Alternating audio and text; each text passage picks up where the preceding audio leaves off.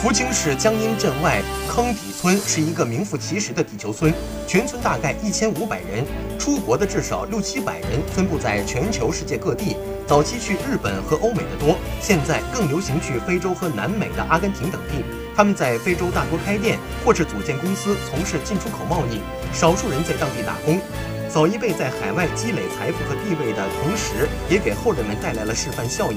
而福建沿海地区比较强烈的家族式观念，让这种示范效益得以巩固。